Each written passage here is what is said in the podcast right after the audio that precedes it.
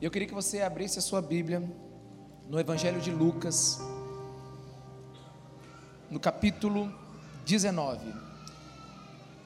E eu queria que você imaginasse esse texto comigo, para a gente entender o que Jesus quer nos ensinar através dele. Jesus entrou em Jericó e atravessava a cidade. Ali havia um homem rico chamado Zaqueu, chefe dos publicanos. Ele queria ver quem era Jesus, mas sendo de pequena estatura, não o conseguia por causa da multidão. Assim, correu adiante e subiu numa figueira brava para vê-lo, pois Jesus ia passar por ali. Quando Jesus chegou àquele lugar, olhou para cima e lhe disse: Zaqueu, desça depressa. Quero ficar em sua casa hoje. Então ele desceu rapidamente e o recebeu com alegria. Todo o povo viu isso e começou a se queixar ele se hospedou na casa de um pecador. Mas Aqueu, levantando-se, disse ao Senhor: Olha, Senhor, estou dando a metade dos meus bens aos pobres, e se de alguém extorquir alguma coisa, devolverei quatro vezes mais. Jesus lhe disse: Hoje houve salvação nesta casa, porque este homem também é filho de Abraão. Pois o filho do homem veio buscar e salvar o que estava perdido. Amém? Fecha seus olhos. Doce Espírito de Deus, nos leva ao entendimento da tua palavra. Abre os selos para nós. Nos dá sabedoria, discernimento, revelação. E nos ajude a enxergar poderoso Evangelho de Deus para nós. Em nome de Jesus. Amém. Irmãos, a palavra de Deus no livro de Romanos, no capítulo 1, no versículo 16, ele diz que o Evangelho é o poder de Deus. Guarde essa palavra no seu coração, o Evangelho. O Evangelho é o poder de Deus. Então, a maior manifestação do poder de Deus que pode existir em um lugar é a pregação do Evangelho. E o Evangelho, ele é uma notícia, uma boa notícia. Então a gente não cria o Evangelho, a gente informa o Evangelho que Deus nos deu. E é através do Evangelho de Jesus Cristo de Nazaré que o poder de Deus é manifestado. E Jesus Cristo, sempre quando quer nos ensinar o Evangelho, ele cria um cenário para nós. E hoje nós temos um cenário: uma cidade chamada Jericó, um homem chamado Zaqueu, uma casa onde Jesus se hospeda. Jericó, para você ter uma ideia, é uma cidade nos modelos de hoje, mais ou menos como se fosse uma Las Vegas. Por quê? Porque Jericó foi construída por Marco Antônio para entregar a cidade como presente para Cleópatra.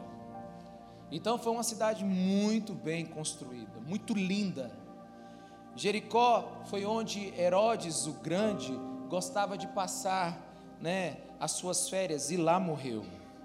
Então Jericó é uma cidade extraordinária. E a Bíblia diz que nesse cenário Jesus quer nos ensinar uma verdade. E ele não quer apenas que a gente entenda essa verdade, ele quer que a gente pratique essa verdade. Quantos estão comigo? Diga amém. Mais do que informação, Jesus quer gerar um estilo de vida em nosso coração. Mas vamos caminhar aqui. Ora rápido, ora devagar. Jesus entra em Jericó e atravessa a cidade. Ele estava atravessando a cidade. Como eu te disse, uma cidade muito importante. Uma cidade com uma quantidade de impostos absurdos, né? Era uma verdadeira fortuna que era recolhida de impostos nessa cidade. Jericó era uma cidade comercial. A Bíblia diz que no versículo 2 havia ali um homem chamado Zaqueu, chefe dos publicanos. Zaqueu era o chefe do posto fiscal. Zaqueu era o maioral daqueles que coletavam impostos. Zaqueu era um homem impopular, de difícil relacionamento, porque era um judeu que trabalhava para Roma, que explorava o seu próprio povo. Quantos estão me entendendo? Amém? E a riqueza de Zaqueu foi através de ganhos ilegais. Mas como todo nome tem um significado, o nome de Zaqueu, o significado dele é puro. Né? O homem mais pecador da cidade, ou de mais uh, reputação duvidosa, o nome dele é puro.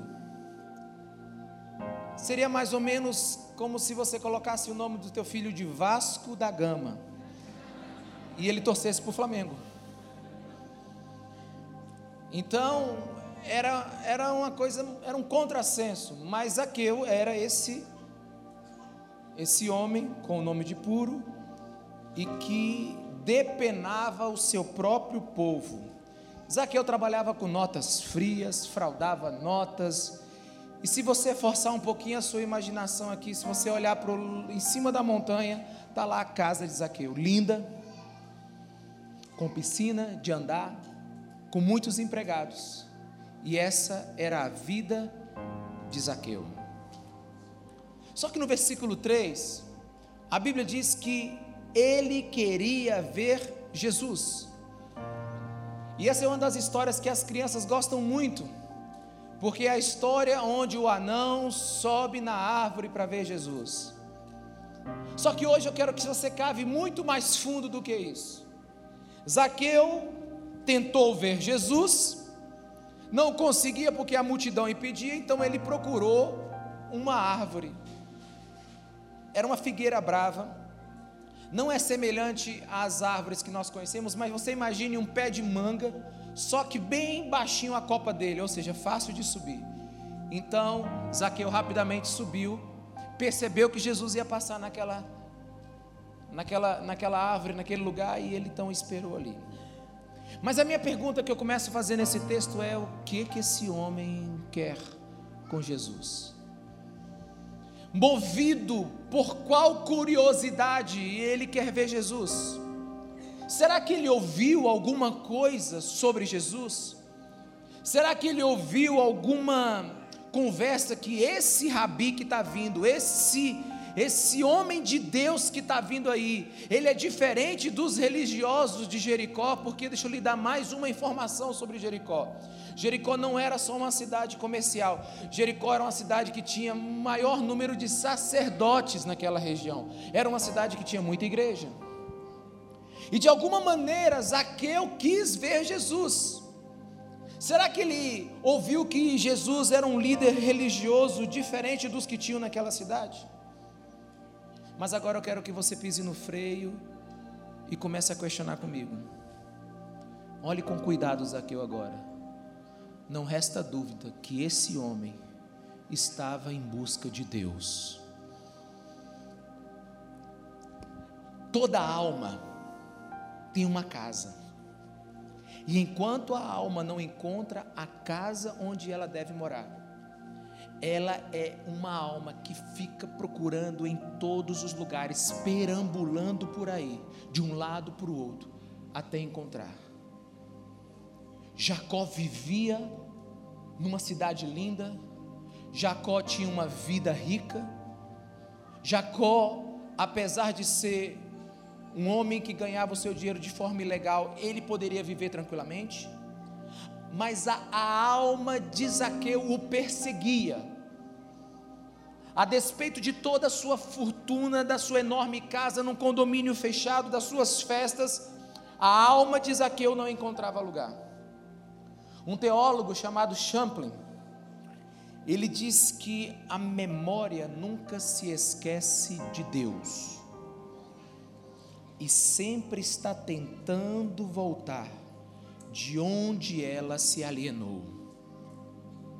Todo ser humano tem lá no fundo uma memória, por mais que seja intuitiva, que algo falta na vida dele, enquanto ele não encontrar Deus. Aquele pequeno homem superou todos os obstáculos, arriscou parecer-se ridículo, subindo numa árvore. Mas eu gosto de gente como Zaqueu. Eu gosto de gente como Zaqueu porque eles são determinados, são pessoas determinadas a conseguir o que desejam. Zaqueu não mediu esforço e foi atrás do seu Deus. E o interessante é que o homem que buscava Deus, no versículo 5, Deus o busca. Quando Jesus chega àquele lugar, versículo 5, olhou para cima e lhe disse: Zaqueu, desce depressa, quero ficar na sua casa. Jamais aquele homem poderia imaginar que ele pudesse chamar a atenção de Jesus. E deixa eu te ajudar aqui na sua imaginação. Você não sabe o que é uma figueira brava porque ela não cresce no Brasil. Eu tirei uma foto de uma figueira brava quando eu fui lá em Israel. E ela tem a copa toda fechada. Quem sobe nela fica escondido. Ela é toda fechada. É uma árvore muito, muito robusta. E aquele homem, ele deveria estar muito bem escondido atrás dos arbustos daquela árvore, dos galhos daquela árvore. Mas a Bíblia diz que olhando para cima, Jesus o encontrou. E o que mais me impressiona nessa história é o que Jesus quer com Zaqueu. Sabe, Jericó era uma cidade cheia de sacerdotes. E ali está Jesus agora, desejando se hospedar na casa do homem mais odiado e desonesto do lugar. Deixa eu te dar um pouquinho de informação agora. Na versão King James, Jesus olha para Zaqueu e diz assim: Eu preciso ficar na sua casa. No original grego, está escrito assim: Zaqueu, eu tenho necessidade e até um dever de ir à sua casa hoje. Jesus aqui está nos comunicando algo. Na verdade, Jesus está dizendo o seguinte: Zaqueu, ir na sua casa é minha missão. E a minha missão é buscar e salvar quem está perdido chegou seu dia, Zaqueu. Olha lá a figueira brava lá, ó. quase parecido com o que eu tirei foto. Zaqueu se escondeu ali. A subida naquela árvore foi o começo da fé desse homem. Mas agora que Jesus decide comer na mesa desse pecador, agora nós temos um problema. Agora a coisa fica séria. Todo o povo, versículo 7, viu isso e começou a se queixar. Ele se hospedou na casa de um pecador. Mais ou menos assim, como é que pode Jesus comer nessa casa? É como se os religiosos e os fariseus e os sacerdotes daquele lugar começassem a se questionar: nós somos tantos pastores aqui nessa cidade, somos uma igreja tão grande, nós somos homens de boa reputação. O que faz Jesus com esse tipo de gente? Por que, que Jesus vai na casa desse homem, podendo ele ir em tantas casas? Inclusive, a gente até preparou uma conferência para ele pregar para a gente. Mas Jesus larga tudo e vai para a casa do homem de pior reputação daquela cidade. O propósito de Jesus nesse texto é mostrar para você o que é o Evangelho. Quem é Jesus? Agora, Vamos entrar na casa de Zaqueu. Jesus entrou. Você tem um lapso temporal entre a entrada de Jesus e a declaração de Zaqueu. Pode ter sido uma refeição, pode ter sido um dia inteiro. Mas vamos entrar na casa de Zaqueu agora, junto com Jesus. Bora pegar um dronezinho com uma câmera HD e voar junto, bem pertinho da cabeça de Jesus. Jesus agora entra na casa de Zaqueu, aquela casa bonita na colina, com aquele mármore Carrara, logo na sala de estar. Então eles são conduzidos até a sala de jantar.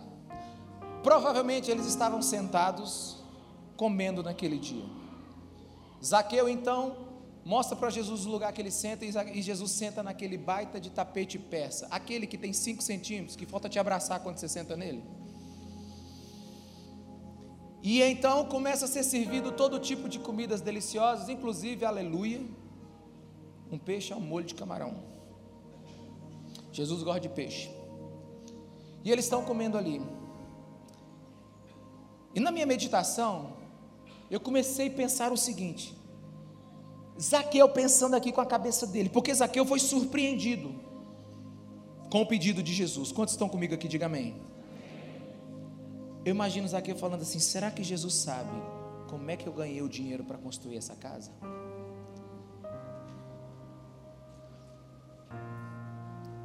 Será que Jesus sabe que foi com uma nota fria que eu ganhei dinheiro para comprar esse tapete persa que ele está sentado?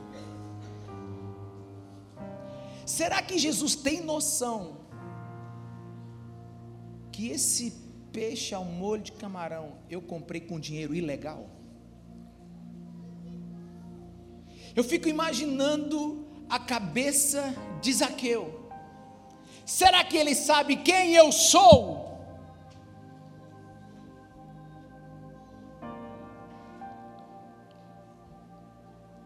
A Bíblia diz que Jesus olhou para cima e disse o quê? Zaqueu, desce, quero ir na sua casa. A Bíblia diz com exata precisão que Jesus sabe quem é Zaqueu.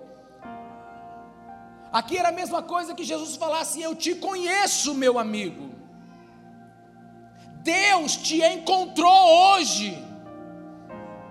Eu quero te dizer que Deus sabe exatamente quem você é. Sabe, Ele conhece o teu coração. E mesmo sabendo da reputação desse homem, a expressão grega de que eu preciso e tenho até o dever de ir na sua casa, reporta o sentido de que Jesus está dizendo: meu coração me ordena ir na sua casa, a minha compaixão me pressiona a estar contigo nesse dia, eu só não sei, eu só sei, eu sei exatamente quem você é como eu tenho desejo de estar contigo. É como se Jesus falasse assim: Zaqueu, eu sei tudo sobre você, mas eu quero me intrometer na sua vida hoje. Sabe, Jesus quer se intrometer na sua vida hoje. Jesus quer entrar na sua vida hoje. E Ele sabe exatamente quem você é. E ele sabe que se intrometer na sua vida é um chamado para ter trabalho. Quantos estão me entendendo? Diga amém. Mas Jesus quer se intrometer na sua vida, ele vai ter trabalho, mas vai valer a pena. E o povo começa a reclamar. Zaqueu aqui dentro, questionando tudo, e o povo lá fora dizendo: como é que pode esse homem? dizendo que é Jesus, Santo de Deus, está agora na casa desse pecador. Irmãos, os religiosos, a religião, ela não consegue enxergar qualquer coisa boa num pecador. Ela não consegue enxergar qualquer coisa boa num cobrador de impostos. Esses fariseus, esses religiosos, eles não podiam entender como Jesus estava se contaminando com esse tipo de gente. Acontece que o Evangelho, Ele não escolhe o lugar para ir, mas a religião não entra na casa de pecador. O evangelho, ele entra em qualquer lugar. Jesus entra em qualquer casa, Jesus senta em qualquer mesa e come com qualquer pessoa. Porque o evangelho não tem limites, mas a religião faz discriminação de pessoas. A religião começa a perguntar como é que Deus tem coragem de entrar nesses lugares. Sabe, os religiosos, os fariseus, esse povo, sabe, cheio de regras, cheio de lei dentro deles, eles começam a olhar para Jesus e dizem assim: Jesus, tu és um liberal. Jesus, tu és um liberal. Está muito, está muito aberta aí a sua igreja, Jesus. Jesus está agora na boca do povo e vai ficar na boca do povo por um, bom tempo. Porque eu queria que você pensasse na pior pessoa dessa cidade, e você fosse a pessoa com uma altíssima reputação, muito respeitada, e então todos esperam que você vá para determinado, determinado lugar e de repente você para e vai comer com o ladrão da cidade. Ser hóspede de Zaqueu, Jesus já era. Todos estão protestando contra a decisão de Jesus, alegando que, inclusive, ele nem sabe onde é que está indo. Só que Jesus sabe aonde ele está se metendo. E é por isso que algumas pessoas ainda veem Jesus passando por aí, mas não sabe quem é Jesus. Ouve sobre Jesus por aí, mas não sabe quem é Jesus. Porque enquanto Zaqueu está preocupado o que Jesus vai achar da vida dele. E quando Jesus, sabe, Zaqueu está preocupado como Jesus vai se comportar e está se perguntando: meu Deus, como é que Jesus pode entrar na minha casa sendo desse jeito? Eu não sou nem digno, sabe? Enquanto Zaqueu está com essa noia na cabeça dele todinho, enquanto o povo lá fora está perguntando como é que Jesus tem coragem de entrar nessa casa, Jesus sabia que não estava visitando um homem rico, Jesus sabia que estava visitando um homem pobre, falido espiritualmente. Quantos estão me entendendo? Diga amém. Jesus sabia que a alma de Zaqueu estava em apuros, mesmo diante de tantas riquezas, luxos, empregados, mesmo diante de tantas coisas que ele estava vivendo, Jesus sabia que a alma de Zaqueu estava destruída, e afinal de contas, meus irmãos, olha para mim aqui: toda alma sabe tudo, a sua alma sabe tudo sobre você agora, toda alma sabe, toda alma sabe o que está passando. Toda alma sabe o que está vivendo. Por mais que você queira se esconder, por mais que você queira ludibriar, por mais que você queira se proteger, por mais que você queira camuflar, toda alma sabe o que está passando. Zaqueu sabia e foi atrás de Jesus. Deixa eu te dar algumas informações sobre Jesus que talvez você não vai gostar. Ninguém diz onde Jesus deve entrar ou sair. Aleluia. Ele vai aonde ele quiser. Sabe, principalmente, me ouça, aqueles que já acham que erraram demais para receber uma visita dele. Porque tem gente que acha que já errou tanto, que não é digno mais de receber uma visita do famoso Jesus Cristo de Nazaré. Eu só quero te lembrar que foi Jesus que fez contato com Zaqueu e não o contrário. Zaqueu talvez nunca tivesse coragem de abrir a sua boca e dizer: Vai lá em casa, Jesus. Talvez foi a última coisa que, Jesus, que Zaqueu pensou que poderia acontecer com ele naquele dia. Mas alguns de nós são como Zaqueu. Já pisamos tanto na jaca, já erramos tanto, já prometemos tanto e não cumprimos, que você não acredita, olha para mim, que Jesus Cristo está falando com você agora. Que você acha que você não deve mais ouvir a voz de Deus, que você agora tem que ser penalizado com ostracismo celestial, ou seja, ninguém dos céus pode falar com você. Eu quero te dizer, não diga para onde Jesus deve ir. Normalmente, Jesus deixa a casa dos religiosos, deixa o culto na igreja e senta na mesa do pecador. E isso gera escândalo. Que escândalo Jesus entrando naquela casa. Que escândalo Jesus comendo aquela comida. E depois do almoço, Jesus descansa naquela cadeira de 22 mil reais, que faz tudo sozinho. Zum, zum, zum, zum, zum. Que, dá, que Jacó tem, ou que Zaqueu tem. Porque ele comprou lá na Polishop.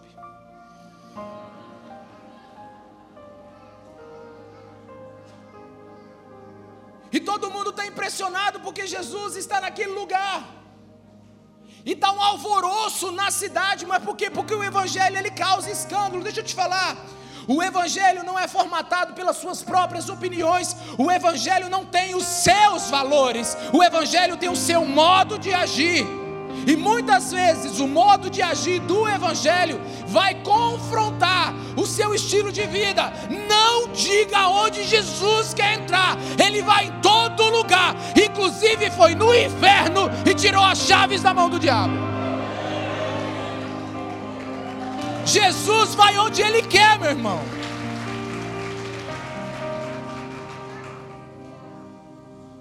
Para de limitar a ação de Jesus Cristo de Nazaré. O evangelho ele tem uma matemática invertida.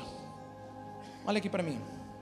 Jesus sabia que estava entrando na casa de quem menos merecia, mais de quem mais precisava.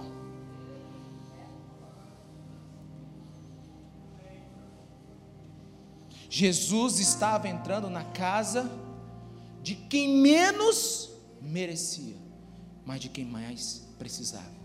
Mas a religião não entende isso. Os fariseus não entendem isso. Os religiosos não entendem isso porque os religiosos não caíram a ficha que a luz do mundo veio para brilhar na escuridão dos corações humanos. A religião não entendeu que o médico dos médicos veio só para os doentes. A religião não entendeu que o príncipe da paz veio para aqueles que vivem em guerra com seus próprios erros. A religião não entende como Jesus consegue sentar tão tranquilamente numa mesa e comer com um monte de pecadores. Coloca para mim aí uh, Lucas 15, versículo 1. Lucas 15, 1. Leia comigo esse texto aqui, ó. Todos os publicanos e pecadores estavam se reunindo para ouvi-lo. Ouvir quem? Jesus. Mas os fariseus e os mestres da lei o criticavam, dizendo: Este homem recebe pecadores e come com eles. Na nova tradução da linguagem de hoje está escrito assim: Esse homem se mistura com gente de má fama e come panelada lá nas quatro bocas.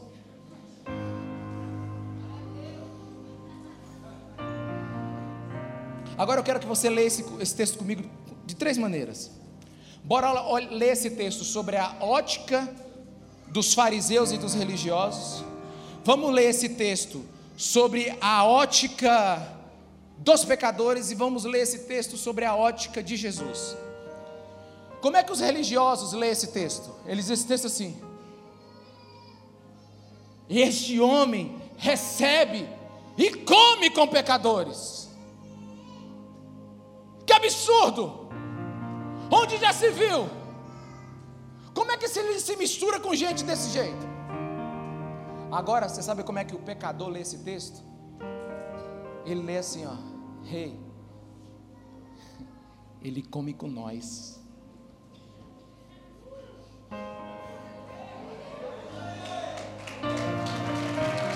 Ele come com a gente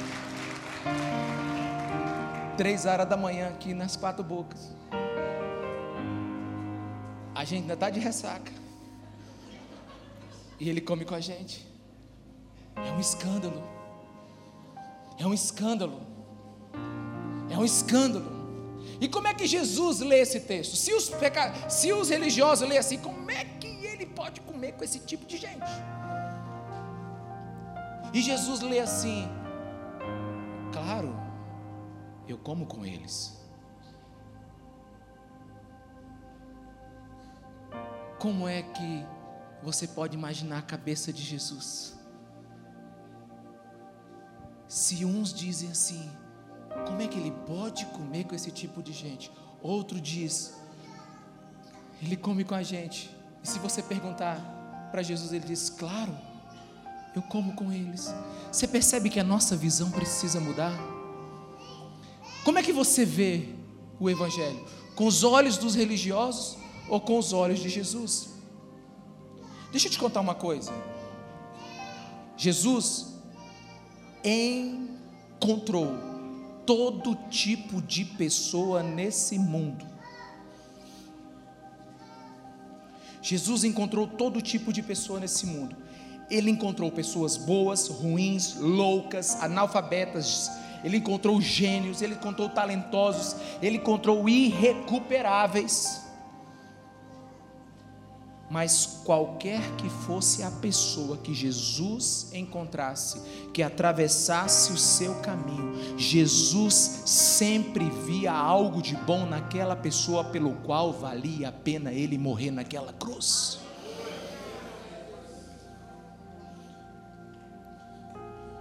Forma como Jesus vê o mundo é muito diferente das nossas formas, e é aqui que o Evangelho se separa da religião. É aqui que Cristo se separa dos fariseus. Os fariseus não enxergavam a si mesmos como as pessoas ruins. Eles achavam que eles eram as melhores pessoas do mundo, inclusive eles tinham uma mentalidade do tipo nós e eles. Nós que já não podemos nos misturar com eles que não. Quantos estão me entendendo? Diga amém. Na cabeça do religioso, Deus só aceita pessoas boas e repudia as más. Pastor, afinal de contas, o que, que o senhor quer dizer hoje à noite? Eu quero dizer que a igreja precisa aprender a não ficar abalada com o pecado que existe nas pessoas. Deixa o Espírito Santo ministrar seu coração. Irmãos, Deus quer corações que sejam capazes de receber e dar graça, e dar misericórdia. A maior prova do nosso relacionamento com Jesus não é o que nós fazemos. A maior prova do nosso relacionamento com Jesus não é o que produzimos. A nossa maior prova do, do relacionamento com Jesus nem são os nossos dons em operação. A maior prova do nosso relacionamento com Jesus é se você está amando ou não pessoas.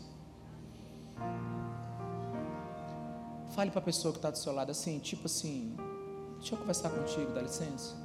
Fale para ela assim, ame pessoas difíceis. Agora diga para o outro lado também: ame pessoas difíceis. Aí você fala assim, aí você fala para ela assim, por quê? Fala para ela, por quê? Porque você é uma delas.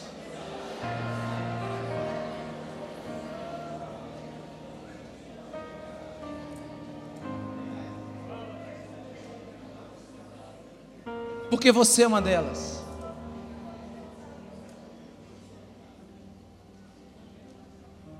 Os religiosos não sabem disso,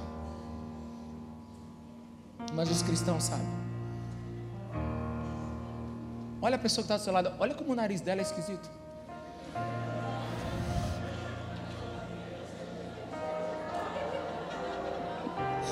Para de medir aí, olha para mim, irmãos.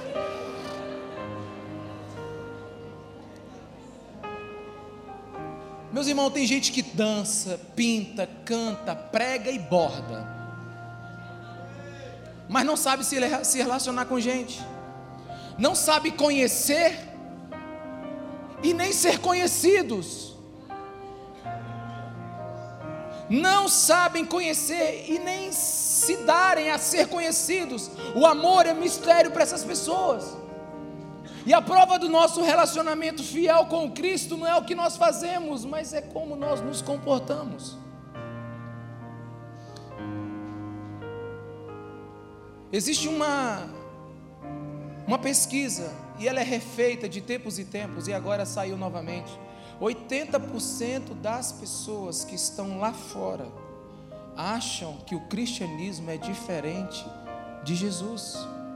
Ou seja, deixa eu traduzir, 80% das pessoas que conhecem os crentes das igrejas acham que eles vivem outra coisa diferente do que Jesus viveu. Você pode até não concordar com isso. Eu sei que a mídia influencia muito, principalmente no Brasil, mas a gente precisa de novos corações. A gente precisa de novos olhos. A gente precisa acabar com esse ranço terrível de religião dentro de nós e começarmos a sermos parecidos com o nosso doce, meigo, maravilhoso e extraordinário Jesus Cristo de Nazaré. A gente precisa de corações dilatados. A gente precisa de corações que caibam três coisas, olha para mim. A gente precisa de um coração que caiba você. Você precisa se amar. Mas a gente precisa de um coração também onde você ame Jesus. Mas o seu coração tem que caber três pessoas. O seu coração precisa caber você, Jesus e o pecador diferente, rebelde, o vascaíno. É mais forte do que eu, irmão. O seu coração precisa ser expansivo o suficiente para caber você Jesus e as pessoas. Quantos estão me entendendo? Irmão, nós somos, convid... nós somos convidados e chamados, Jesus, para estar com pessoas cheias de falhas, cheias de esquisitices. E são nessas esquisitices que a gente precisa colocar o nosso amor. Deixa eu te ajudar aqui um pouquinho. Olha para mim aqui, deixa eu te ajudar. Se você não quer viver para fazer outra pessoa feliz, não case. Se você não quer viver para o outro, não case. Não escolha ou tente viver um estilo de vida se você não quer mudar. Quantos estão me entendendo? Diga amém. Se você não quer acordar a noite inteira e, e, e, e trocar, limpar cocô e trocar fralda com gases tóxicos venenosos, não tenha bebê. Não tenha. Tem muita gente que diz assim, mas pastor, minha mulher me liga toda hora para saber onde é que eu estou. Eu digo, é tua mulher? Eu digo, é, então tá bom. Sabe, a pessoa chega morrendo de sono, pastor. Eu não vim para a igreja porque eu não fiquei a noite toda acordando. Eu digo, por quê? Porque meu filho nasceu. Teve nove meses para entender que ia acontecer isso.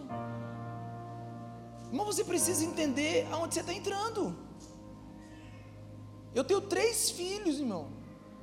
E eles são assim, de idade pertinho um do outro. Um pai de manhã me perguntou assim, pastor, quando eram seus três filhos, era assim, igual tá comigo aqui. Eu digo, era, irmão. Eu ficava assim, pega esse aqui, esse aqui, um, dois, três, cadê o terceiro? E Rafael, Gustavo, trocava os nomes, já se ele já deu comida para um. Às vezes eu dava comida demais para um e o outro não comia. Irmão, era uma confusão. É, se você não quer ter filho, irmão, não queira ter trabalho.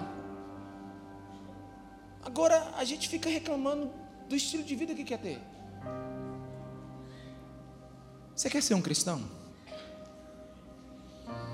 Você quer ser um cristão de verdade? Então entenda uma coisa: que nós somos o povo, diga assim, nós somos o povo da mensagem do amor e do perdão. Finish. Esse é a nossa característica. Nós somos o povo da mensagem do amor e do perdão. Irmãos, eu vou te dizer uma coisa: Jesus Cristo de Nazaré nos últimos 15 anos da minha vida, Ele tem me esbofeteado, Ele tem me cortado, Ele tem me queimado, Ele tem me reduzido a nada, porque a última pessoa que na minha cabeça poderia ser um pastor no mundo era eu. Porque eu tenho pouca paciência, irmão. Porque eu sou detalhista. Porque eu gosto de ficar sozinho. Eu me sinto bem comigo mesmo. Pensa numa pessoa que eu gosto da companhia que sou eu. Irmão, mas eu, quando eu comecei a ler a Bíblia, eu comecei a entender que não dava para ser assim, não. Então, se você quer, quer ser cristão, deixa eu te dar alguns recadinhos aqui. Não dá para você ser amargo, viu? Não dá para você ser individualista, não dá para você ser discriminatório. Por quê? Porque um cristão é aquele que parece com Jesus e você sabe quem é Jesus Cristo de Nazaré. Jesus Cristo de Nazaré não é quem você pensa. Jesus Cristo de Nazaré, o Jesus da Bíblia, ele é o Jesus dos fracos, dos oprimidos, dos doentes, dos perdidos. Ele é o Jesus dos fracassados, dos frustrados dos que erram mais do que acertam, é daquela pessoa que passa manteiga no pão, escapole o pão, o pão dá um monte de virada e ele cai para baixo em cima do cocô de gato. Jesus é o tipo de Deus para essa pessoa.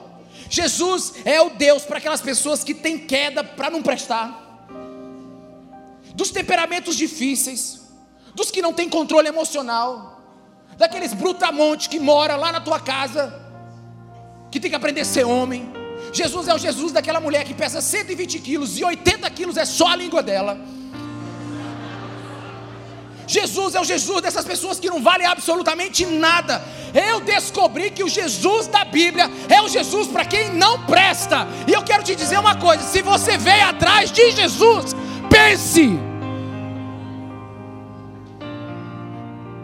Se você veio atrás de Jesus, pense. Ou se Jesus está falando ao seu coração, pense.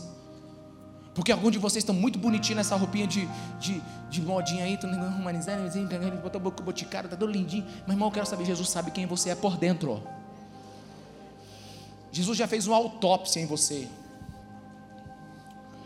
Ainda bem que é Jesus, porque se a gente tivesse uma, uma máquina ali na, naquela porta ali,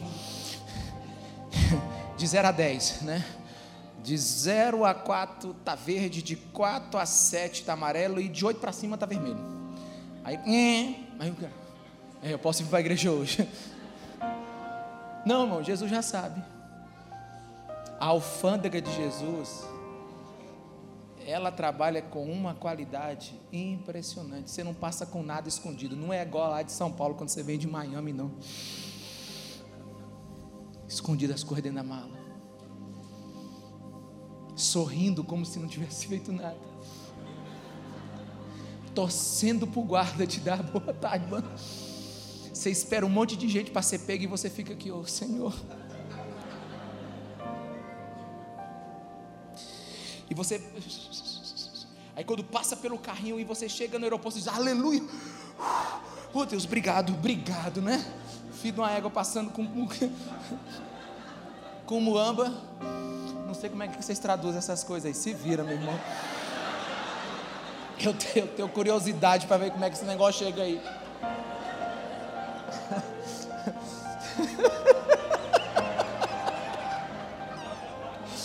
Eu tenho que te dar um beijo, Jean.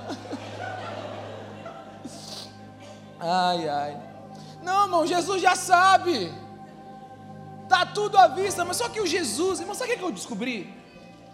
Eu descobri que a matemática de Deus é muito invertida, nossa. Eu descobri que aqueles que mais precisam da graça são aqueles que menos merecem. Eu descobri na Bíblia que os que menos merecem foram os que mais que receberam. É uma grande confusão isso. Ou seja, se você chegar para Jesus forte demais, Jesus vai chegar com você fraquinho demais. Agora, se você chegar bem fraquinho perto de Jesus, espera que Jesus vai chegar como um Deus Salvador na sua vida.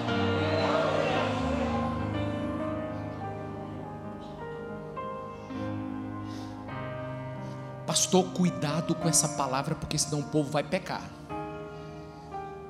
Pastor, o povo vai sair pecando para todo lugar aí, cuidado.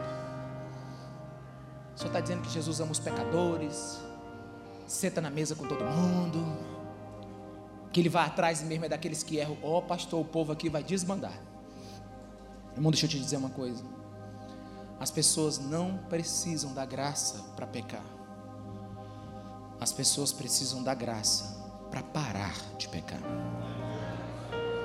E a graça, olha para mim aqui, não é uma doutrina. A graça é uma pessoa. É mais ou menos assim, como se minha esposa chegasse para mim e dissesse assim: Ricardo, como eu te amo. Eu te amo mais do que tudo na minha vida. Não existe amor maior do que o meu. Inclusive, eu tenho certeza que eu fui concebida pelos meus pais para ser sua esposa. Eu nunca te deixarei, eu nunca faltarei na sua vida. E eu então sou impactado com essa verdade da minha esposa. E então, no momento, me vem uma ideia: meu Deus, se ela me ama tanto, se ela nunca vai me deixar, se ela sempre vai estar do meu lado, eu acho que eu vou dar umas três puladinhas de cerca, depois eu volto para ela. Aí você diz: pronto, agora o pastor pirou a cabeça. Porque a mulher acabou de declarar todo o amor para a vida dele e ele está dizendo que agora ele pode traí-la. Irmãos, mas não é isso que a gente está fazendo com Jesus? Ele declara todo o amor, diz que nunca vai nos deixar. E as pessoas não estão entendendo que esse amor que Ele declara sobre nós, que essa graça que Ele declara sobre nós, não é para nos dar um vale night, mas é para nos amarrar sem corda e nos prender sem corrente. Porque quem conhece a graça de Deus, sabe o tanto que é pecador e sabe o tanto que Jesus é santo e não sabe como aquele santo consegue descer à sua altura e te abraçar não sabe como aquele santo manda você descer de uma árvore e diz assim: Eu vou lá na tua casa comer contigo, eu vou sentar na mesa com você. Irmão, Jesus nunca baixou o padrão de santidade dele, Jesus só está trazendo de volta o padrão do amor de onde nunca era para ter sido tirado. Tem muita gente que está estudando a Bíblia e amém por isso. Tem muita gente que gosta de teologia, amém por isso. Eu gosto de estudar teologia, eu gosto de buscar na palavra de Deus, mas deixa eu te dizer: Jesus é a teologia perfeita. Você precisa ser parecido com Jesus, e 99% da Bíblia está cumprida. Você não precisa se preocupar com tantas outras coisas. Tem gente que está se preocupando como é que é o dragão. Tem gente que está se preocupando qual é o cavaleiro que vem primeiro. Tem gente que está se preocupando com onde é que está o corpo de Moisés. Eu sei lá onde é que está o corpo de Moisés, meu irmão. Eu não estou nem aí para o corpo de Moisés. Sabe, Moisés morreu, Paulo morreu, Jesus Cristo ressuscitou, Ele está vivo, Ele é Deus encarnado. Vamos aprender sobre Ele, pelo amor de Deus. Pare de tentar ficar descobrindo como é que vai ser o derradeiro do Apocalipse aí, pelo amor de Deus, meu irmão. E deixa eu te falar, tem gente que lê o livro de Apocalipse assim com medo, gosta de assistir um filme terror. Você sabe o que o livro de Apocalipse é? Depois você lê na sua Bíblia. As cinco primeiras palavras do livro de Apocalipse é a revelação de Jesus Cristo. A revelação de Jesus Cristo. A revelação de Jesus Cristo. O livro de Apocalipse é a revelação do nosso Senhor que vai voltar. E quem conhece Jesus não tem medo da volta dele. Pelo contrário, anseia, deseja. Jesus é a teologia perfeita. Irmãos, nós precisamos urgente gerar um ambiente de graça no meio da igreja. Nós precisamos urgente gerar um ambiente de graça no meio do povo de Deus. Nós precisamos urgente criar uma atmosfera de graça na nossa família, porque a graça é o único lugar onde dá possibilidade do pecado se manifestar com alegria. Senhor, se eu pequei, e se eu tomei algo de alguém, eu devolvo quatro vezes. Jesus não pediu nada para Zaqueu, mas a presença de Jesus na vida de Zaqueu foi o suficiente para criar uma atmosfera onde existia até o desejo de confessar os pecados. Alguém está me entendendo? Diga amém. A graça avisa que você pode dizer o que você fez e ainda ser aceito. Agora você sabe qual é o problema? O problema é que esse ranço religioso que tem entrado em nossas igrejas, em nossas vidas, esse, essa mentalidade farisaica, ela tem criado um ambiente de pouca graça, e muitos estão se tornando, me ouça em nome de Jesus, muitos estão se tornando especialistas em guardar segredos, porque não tem coragem de dizer quem são, porque não tem coragem de dobrar os seus joelhos e declarar a sua humanidade e o seu pecado diante de Jesus, preferem voltar para casa pesados, sobrecarregados, mas não se expõem. Deixa eu te dizer, a graça, ela não te obriga, mas ela te convida a tirar esse fardo pesado sobre as suas costas. Senhor, Zaqueu procurou o pior pecado que ele cometeu. Eu, eu, eu, eu extorqui do pobre que não tinha de onde comer, eu devolverei. O ambiente da graça te liberta para ser você mesmo, para você buscar a cura que você precisa. Volte à casa de Zaqueu comigo. Quem mandou Zaqueu confessar isso? O que que Jesus disse para Zaqueu? Me ajuda aí, o que que Jesus disse para Zaqueu? Não está escrito, irmão. Graças a Deus que não está escrito. Senão a igreja criaria mais um, um modelo, mais uma ferramenta de pegar um rico e fazer dele um salvo. Você não sabe o que Jesus falou para Zaqueu, graças a Deus. Mas tem um teólogo que para me ajuda a entender o que aconteceu aqui. Ele disse que Zaqueu foi alguém onde o evangelho aconteceu. Zaqueu é onde Cristo aconteceu. Um cristão é onde Cristo acontece, é onde Cristo está acontecendo. Um cristão é aquele que é tomado pela revelação da graça e do amor e da misericórdia do nosso Senhor Jesus Cristo, que morreu naquela cruz pelos nossos pecados, que tomou aquele sofrimento que foi esmagado, cuspido, cortado, morto no meu lugar. Ele não merecia, quem merecia era eu, mas agora ele ressuscita e o nome dele está acima de todo nome e ele está à destra de Deus. E ele agora vem e vai falar comigo assim: Meu filho, agora é com você. Eu morri por você. Você quer viver para mim? A graça é onde o, o, o Evangelho acontece. Mas tem uma coisa que eu quero te alertar aqui agora. Terminando essa mensagem de hoje, eu quero te alertar de algo. O versículo 9 ele dá uma ideia que a coisa aconteceu tudo muito rápido.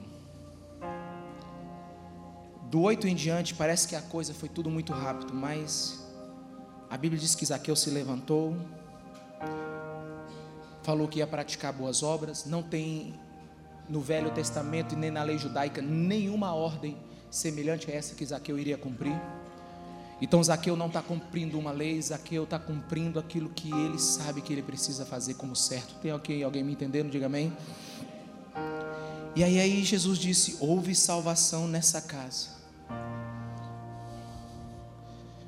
Mas eu fiquei pensando o seguinte: entre a entrada de Jesus e a, e a declaração de Zaqueu, quanto tempo se passou?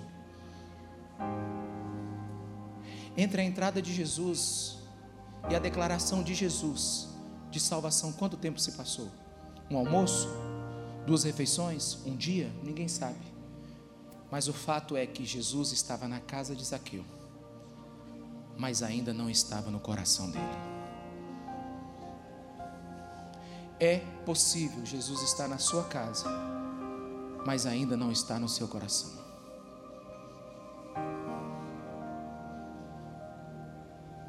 É possível você conhecer tudo sobre Bíblia, vir para a igreja, conhecer toda a liturgia e Jesus ainda não está no seu coração. É possível você ser um baita religioso. E no final de todas as coisas, nem saber quem é o Filho de Deus que veio para te salvar. É possível Jesus estar perto de você, mas você estar longe dele. A salvação chegou naquela casa porque a graça pavimentou um caminho para a confissão de Zaqueu. Zaqueu não foi salvo porque praticou boas obras, mas só está praticando boas obras porque foi salvo. Em algum momento, naquela conversa com Jesus, onde Jesus talvez estava falando dos pássaros do campo, onde Jesus talvez estava contando alguma parte da sua vida com seus discípulos, eu não sei. Talvez eu até acho que Jesus estava fazendo algumas brincadeiras, que deve ser muito bom comer com Jesus. Que é muito bom você comer com alguém que sabe todas as suas esquisitices e ainda olha sorrindo verdadeiramente para você. Eu imagino que em algum momento o olhar de Jesus penetrou no coração de Zaqueu e Zaqueu disse: Senhor, eu preciso te contar algumas coisas agora. Ele disse: O que, Zaqueu? Senhor, eu tirei dinheiro de muita gente que era pobre, mas eu já estou determinado em fazer. Eu vou restituir o que for preciso. Sabe, chega um momento na sua vida cristã que ninguém te pede nada.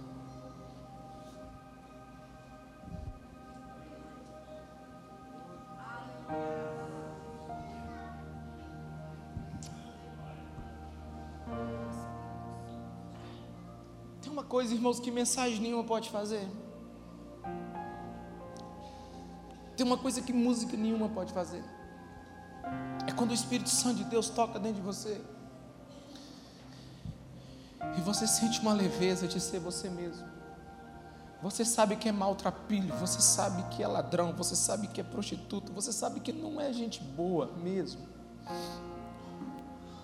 Mas você é tão tomado pela graça de Deus, pela presença do ressurreto, que você não tem outra opção a não ser dizer: Jesus, olha quem eu sou, dá para dar uma melhorada?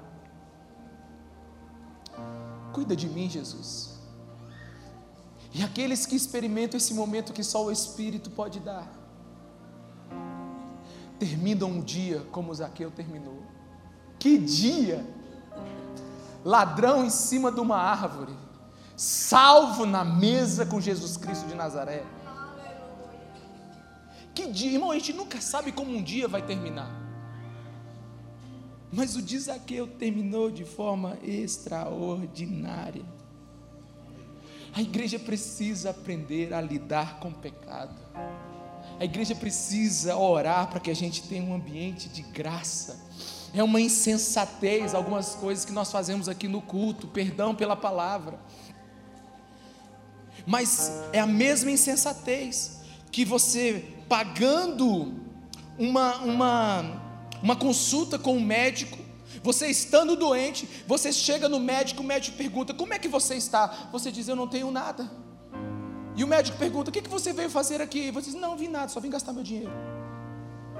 Mas é a mesma insensatez quando você vem para a igreja, ouve o evangelho da salvação, sabe que o Espírito Santo está te chamando e você continua resistindo e volta para casa com esse fardo desgraçado nas costas. Nós precisamos abrir os olhos para o Evangelho da salvação de Jesus Cristo. Ah, pastor, mas você não sabe quando eu falei quem eu era para alguém e ele olhou para mim com esse olhão de acusador. Olha para mim aqui, eu tenho uma coisa para te falar. Nos perdoa, nos perdoa como igreja, porque a igreja precisa aprender a lidar com a verdade. Ninguém quer viver uma mentira. Todos nós queremos a verdade, mas a igreja ainda não aprendeu a lidar com a verdade. Você que tem filhos acima de 16 anos, se você quer saber o que o seu filho faz na rua, você quer a verdade, sim ou não? Se você tem um sócio, você quer a verdade sobre ele, sim ou não?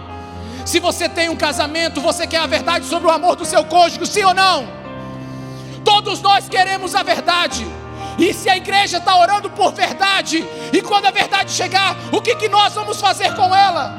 Nós vamos dizer para as pessoas: saiam daqui porque vocês são pecadoras, saiam daqui porque vocês são homossexuais, saiam daqui porque vocês são adúlteras, saiam daqui porque vocês não podem estar aqui. Ou nós vamos fazer como Jesus, sentar numa mesa e pregar o evangelho da salvação até que ela entenda.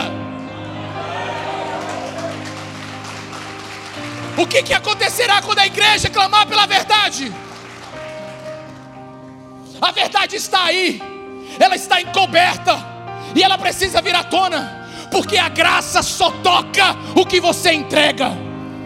A graça não toma. A graça não vai dentro de você e diz você tem que ser meu, não. A graça te convida. Ei, eu tenho uma vida melhor para você. Eis aqui eu desce daí, desce daí, meu amigo. Eu vou na tua casa.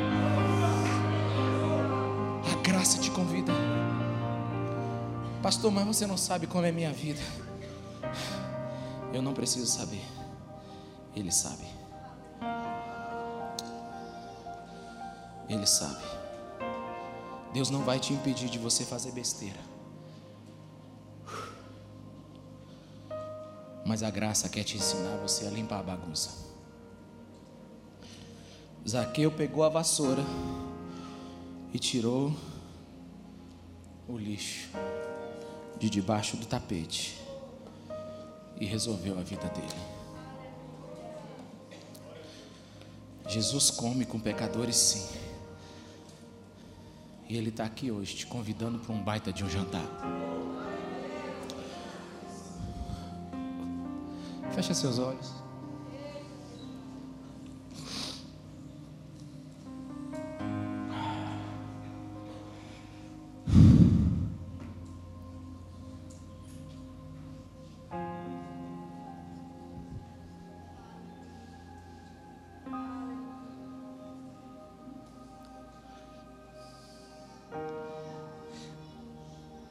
Espírito Santo de Deus, Tu és bem-vindo aqui. Obrigado porque Tu és santo, santo, santo, santo. E se eu posso pedir algo para Ti, eu quero te pedir, Senhor, aumenta a manifestação da Tua presença nesse lugar. Com tua graça, vem com tua misericórdia. Revela o teu amor aqui para todos nós hoje.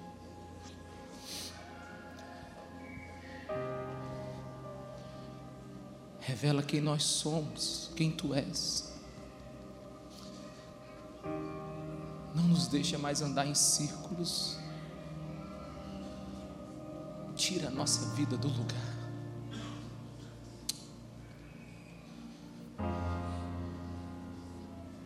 Espírito Santo de Deus, acaba com a represa do choro contido, acaba com a guerra da alma inquieta, aumenta a fé dos duvidosos, acaba com a certeza errada dos religiosos. E nós queremos dizer como Zaqueu: Se fiz algo de errado, quero colocar agora sobre a mesa.